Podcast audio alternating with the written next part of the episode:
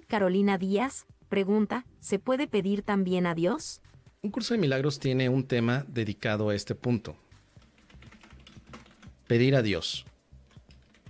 Sin embargo, no necesariamente como un aspecto de súplica, sino más bien de reconocimiento de lo que Dios nos ha dado. Pide a Dios lo que ya te dio. ¿Qué quiere decir esto? Dios te ha ofrecido la paz, el amor, y tú y yo lo hemos vendido, es decir, estos aspectos que se nos han dado, por el conflicto, la guerra y la desilusión. Es como si la paz que Dios nos dio la hiciéramos a un lado, la desecháramos, la tiráramos a la basura. Sin embargo, nunca ocurrió realmente, la tenemos. Entonces yo le puedo pedir a Dios que me dé cosas del mundo o para el cuerpo. Pero tal vez ni siquiera sé para qué quiero eso. ¿Sí? Dos referencias, querida Juliet. Dos referencias, ahí te van. Primero, la lección número... Aquí está. No percibo lo que más me conviene. No te das cuenta en ninguna de, de las situaciones que se te presentan el desenlace que te hace feliz. Esta lección te enseña a darte cuenta que tú no sabes qué es lo que te conviene y por lo tanto tendrías que cuestionarlo primero antes de andar de pedinche. Si tú le quieres pedir algo a Dios, la primera pregunta es ¿para qué lo pides? Y normalmente nosotros respondemos así. Yo pido eso a Dios porque con eso soy feliz. Por ejemplo, yo, yo le pedí a Dios que me trajera un mezcal. El mezcal llegó y soy feliz. Pero después me tomo la botella de mezcal y me da un guaro tremendo, una borrachera impresionante. Al día siguiente me duele la cabeza y tengo que cancelar explorando un curso de milagros, ¿no? Bueno, no. Milagronauta Croesan ha hecho una donación. Gracias. Gracias. Gracias, querida Caro. Un aplauso a mi querida Caro por ese donativo.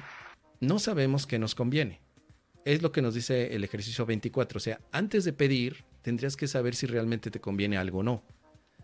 El curso plantea que si estamos sufriendo, quiere decir que no somos buenos electores que puedan reconocer que les conviene. No sabemos decidir qué nos conviene porque no tenemos una base verdadera de lo que nos hace felices. Solo tenemos suposiciones. Dice aquí, lo que haces está determinado por tu percepción de la situación que se trate y esa percepción es errónea. O sea, estás percibiendo mal y si luego te pones a pedirle a Dios por cosas desde una percepción equivocada, pues evidentemente representará que te hagas más daño del bien que te puedas hacer.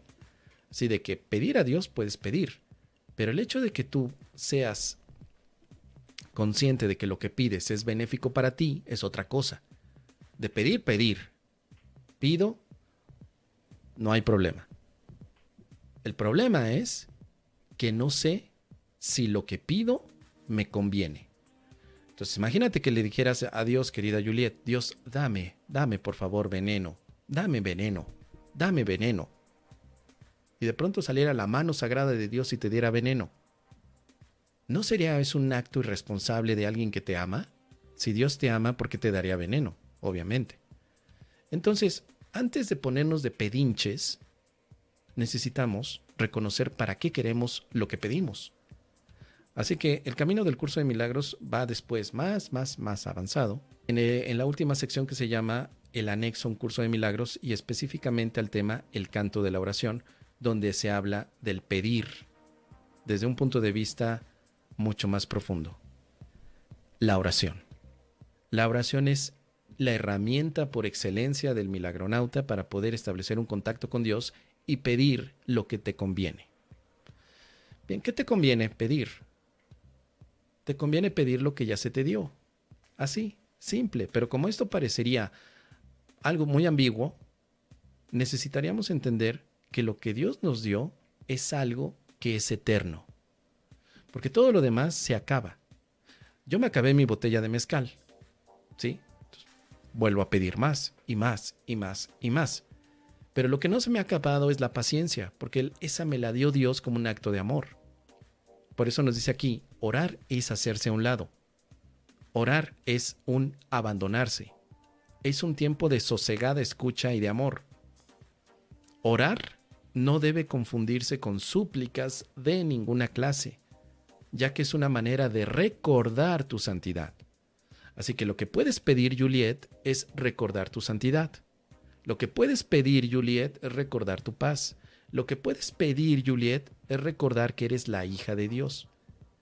Eso tiene más provecho que estar pidiendo, Dios, dame un novio, dame una novia, dame dinero, dame otro cuerpo, dame dame buenos vecinos, dame un jefe que me trate bien. O sea, todo lo que está en el mundo son aspectos de la ilusión que van a cambiar. Y si tú le pides a Dios por ilusiones, vives una experiencia completamente ilusoria. Pero cuando tú pides a Dios la verdad, vives una experiencia de verdad. Y una experiencia verdadera se parece o básicamente es la paz infinita. La santidad es la experiencia de la paz.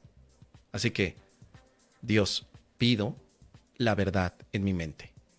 Dios, pido el amor como recordatorio de quién soy.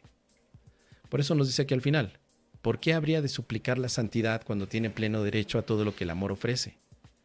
Y es al amor a donde vas cuando oras. Así que, ¿qué le pides al amor? Simplemente reconocer que somos amor. Recuerda que la base del curso de milagros es simple. Tú eres amor y se te olvidó. Andas como el tío Lolo porque se te olvidó que eres amor. Y el tío Lolo da vuelta solo, buscándose y no encontrándose, yendo con mil personas a que le den un poquito de amor. Y una de esas personas de pronto dicen, ¿sabes qué? Ya me aburrí, ya no te quiero dar amor.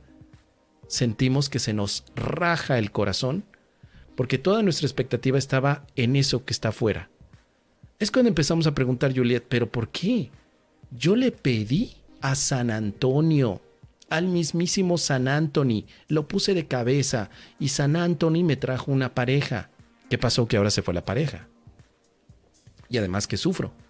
Bueno, lo único que ha pasado es que lo que vemos en el mundo es una forma de ver representada de los deseos que tenemos de peticiones que están alejadas de la verdad. Pero internamente lo que puedes pedir es la paz, la verdad y la identidad. Entonces lo que ves en el mundo va a cambiar en tu forma de percibir debido a que tú ya tienes la verdad. Cuando ya sabes que eres la santa hija de Dios, no necesitas de, eh, de San Antonio para que estés con alguien. Por supuesto que no. Dios ya está en ti. La verdad ya está en ti. Tenemos ahí entonces un aspecto muy importante. Si pido la verdad, se me concede. Si pido la honestidad, se me concede. Pero si pido un mundo diferente al que, al que tengo, lo único que veo es un cambio aparente. Pero si pides lo que ya tienes, será un reconocimiento estable para toda tu vida. Así que ojo con ese punto, querida Juliet. Y bueno, déjame saber tus comentarios. ¿Qué te parece esto que acabamos de decir?